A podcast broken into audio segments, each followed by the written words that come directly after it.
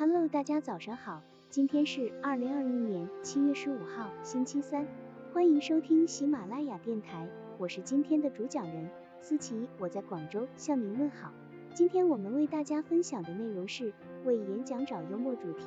大凡即兴演讲与讲话都有一个特定的主题范围，因为主题是演讲的灵魂，但主题的范围有大小，于是就有一个选题是否新颖、是否幽默的问题。只有脱颖而出的幽默主题，才能让人在趣味中享受讲话的盛宴，让大家为之倾慕。在即兴讲话中，如果说幽默是绿叶，那么主题就是红花，有绿叶陪衬，红花会更加醒目。即兴的讲话中，幽默对于增进他人的好感有着举足轻重的意义，而有一个新颖的说话主题，可以让你的幽默口才锦上添花。如虎添翼，因此在参加即兴演讲的时候，应该充分发挥自己的想象力和创造力，用自己的与众不同来为演讲主题幽默的气氛增姿添彩。幽默的主题演讲不一定是非常成功的演讲，但凡非常成功的演讲，一定会是一次幽默十足的演讲。无论是从演讲的主题，还是从演讲的内容。风格上来说，幽默让演讲脱颖而出，更让幽默的演讲人脱颖而出。找准了幽默主题，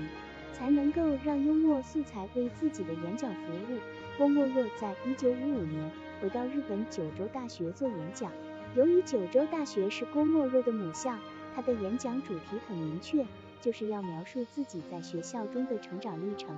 以及表达对母校的感谢之情。在主题明确的前提下，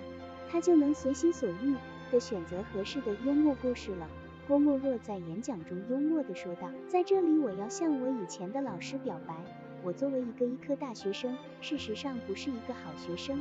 福冈的景色太美了，千代松原也是非常美丽。由于天天接近这样好的自然美景，所以我在学生时代没法用功，对于医学没有认真的研究下去，而跑到别的路上去了。”郭沫若的即兴幽默带给了同学们一阵阵欢快的笑声。他对于学生时代诙谐式的回忆，既表达了自己对学校的留恋，又展示了自己的幽默风采。在演讲中，创新已经成为一种时尚的追求，没有创新就不会有突破，没有突破就不会有进步。在幽默的即兴讲话中，给自己选准一个幽默的主题，既是对自己潜能的挖掘，也是给听众们创造出一份。新鲜的说话风味，在演讲幽默中，请不要忘记主题只有一个，而幽默却可以有几个，而这几个趣味幽默故事的作用，只是为了衬托主题的鲜明与趣味。其中，幽默演讲要做到主题鲜明、统一，需要注意以下几点：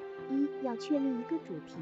幽默性的演讲与喜剧演员的独白戏不同，他们不是将不同主题的笑话串联在一起构成剧情的戏剧。而是会选择单一主题的幽默题材为演讲主题服务，有确立一个重点。幽默演讲需要有一个演讲重点，让听众能够轻而易举地把握住演讲的中心思想，而不是让大家在笑过之后却什么也没有收获到。三要选定一个故事，幽默演讲要讲述一个经验或一个故事，无论这个故事是真实的还是纯属虚构的。四幽默演讲主题也要适合听众的情况，主题的幽默素材要从听众所熟悉或认知的事情入手。五、最后，不要忘记给新选出的主题加一个极致的、机智的、漂亮的，能准确概括它的名字。这就是题目，题目的拟定物必要做到简洁、生动、新奇、意远，让听众一听便知，过目不忘。总之，一次成功的即兴演讲离不开幽默的说话风格。以及独创的演说主题。好了，以上知识就是我们今天所分享的内容。如果你也觉得文章对你有所帮助，那么请订阅本专辑，让我们偷偷的学习，一起进步吧。